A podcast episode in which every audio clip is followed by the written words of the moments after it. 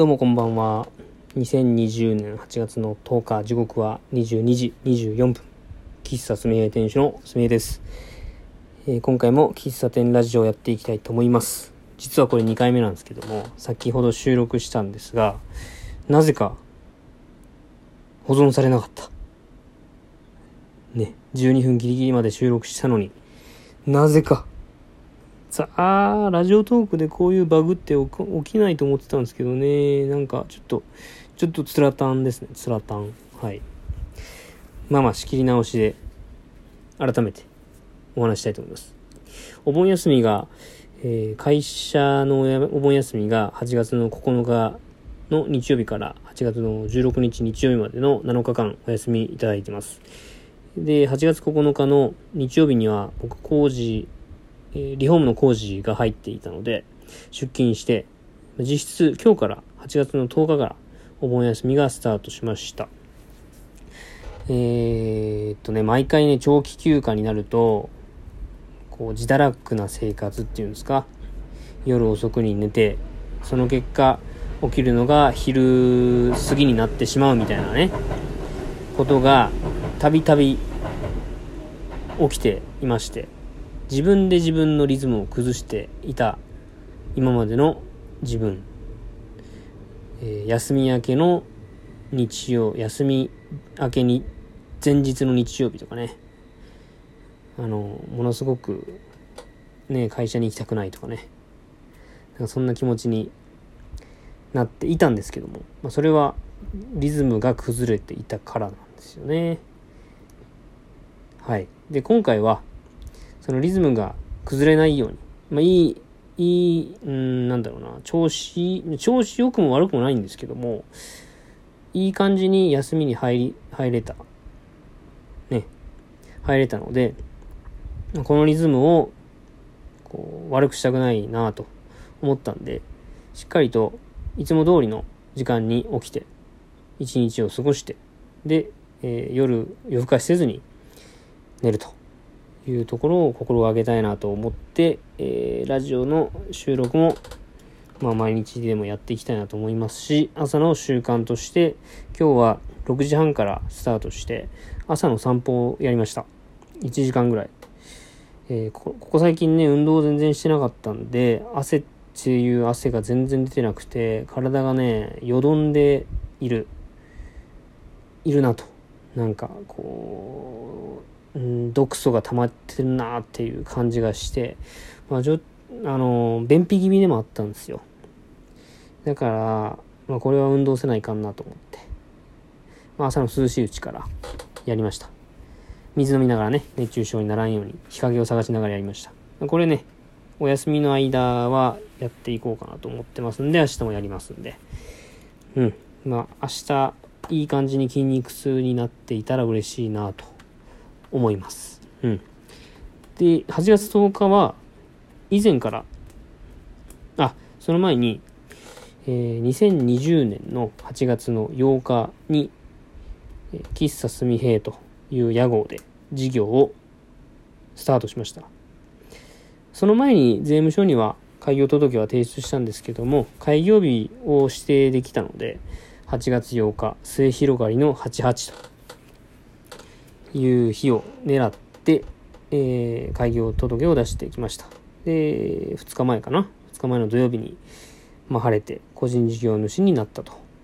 いう報告をこちらでもさせていただきたいと思います。Twitter とか、インスタグラム、うん、あとノートとかね。まあ、そういったところでは、えー、もうご存知の方はいらっしゃると思うんですけども、もしこのラジオトークのみ聞いていただいているという方には、お初の情報かと思うので、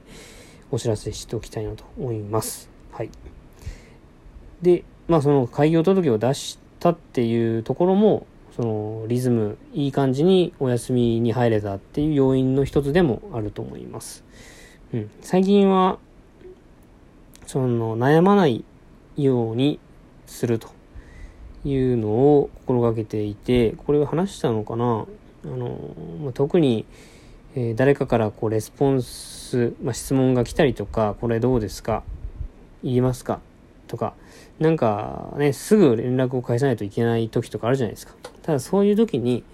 連絡をすぐ返さなくて、なんか悩んでしまう。なんかより、よりいい方法ないかとかね、その時に考え込んでしまうんですけども、結果ね、悩んだ時間の割に答え出なかったりするんで、まあもうその即断でね、返信なり、えー、決めることは決めて、で、まっすぐまっすぐというか、えー、こう、決めて行動することが大事だなと思うんで、まあそういうふうにしていった結果、なんか、こう思考のよどみがなくなったというかね。そんな気がします。うん。はい。で、えー、8月10日はもともと予定していたのが、ツイッターでは言ってなかったんですけども、はい、ツイッターでは今まで言ってなかったんですが、えー、前回のラジオトークで、銀彩、まあ、銀ダミのドリッパーを使って、えー、ドリップコーヒーをしてますって言ったんかな言ったと思ってます。言ったでしょう。で、それを作ってる方がいて、まあ、その方から、えー、1週間半ぐらい前に、ちょっとアイスコーヒーを入れる方法を、えー、レクチャーしてくれませんか？ということで、えー、まあ、その方は、以前、喫茶すみへにも来ていただいた方で、まあ、僕、まあ、開業したことは伝えたかな？伝えてないかな？うん、まあ、商売としてやっていくみたいな話は、ちょっとしたのかな？うん。あの、まあ、アイスコーヒーを美味しく入れる方法を、まあ、その、陶器を使っ、陶器の道具を使ってレクチャーしてくれませんかと。まあ、その方の思いは、その、まあ、コーヒーっていう、こう、は、末、えー、幅広い方、関心関心を持っている方がいる層に、まあ、陶器を使ったこう陶器をよりこう身近に感じてもらえるようにするための、まあ、一つの方法ですね。陶器といえばやっぱお茶とかねお酒とか料理とかなんでしょうけどそのそのその方が作ってる銀ダミのドリッパーはもうまさにコーヒーの方向けに作っているもので、まあ、それに波及して、えー、コーヒーを飲む時の器とかカップとかね、まあ、そういうのも作っているので、えー、それが結果、まあ、自分が作ってる作品の購入につながるっていう、まあ、ちょっともう直接的ではないんですけども、まあ、回り回ってそんな流れが作れたらいいなみたいな思いがあってで僕は僕で、えー、そういうドリップしてみましたっていうレクチャー動画をやるのが初めてだったんで、まあ、自分でも撮ろうと思っていたけども、まあ、この機会やし、まあ、せっかく依頼していただいてるし、あのー、ま、何かしら意味があるなと思ったので、引き受けました。で、それの動画の撮影が今日の、えー、15時、3時だったので、で、朝、まあ、もろもろ仕事、えー、仕事を済ませて、家の仕事を済ませて、昼から、そこに行ってきました。動画をインスタグラムのえー、IGTV っていうね、長めの動画が投稿できるやつで、その、急須の職人さんのアカウントでアップされてるので、もし興味があれば、こちらの概要の欄にそのリンク貼っとくので、ぜひ見て、えー、もしアイスコーヒーの作り方で悩んでる方とかいて参考になれば嬉しいなと思います。はい。で、僕、あの、ちょっとね、遠慮しちゃったなと終わって気づいたんですけど、本来喫茶すみへだったら、まあ、喫茶すみへの格好ってのがあるじゃないですか。あの、ファンの方だったら、もうご存知だと思うんですけどキャップだったり、白シャツだったり、前掛けだったり、あとは蝶ネクタイだったりね。まあそういう、まあいわゆるアイコンですよね。喫茶すみれといえばこれみたいな。まあ、その格好をね、していかなかったんですね、今回。うん、まあ、大きな理由、なんでしていかなかったかっていうのは特にないんですけども、ちょっと遠慮してしまったかなというのが反省点ですね。うん。なんかそもそも僕がやる理由って何なのかって考えた時に、ただ僕がそこに行ってコーヒーの入れ方をレクチャーするだったら僕じゃなくてもいいなと思ったわけです。まあ僕がね、まああっちのと、作家さんは全然そんなことは思ってないと思うんですけども、改めて、そこをぐいぐい押していくべきやったなと思いました。あの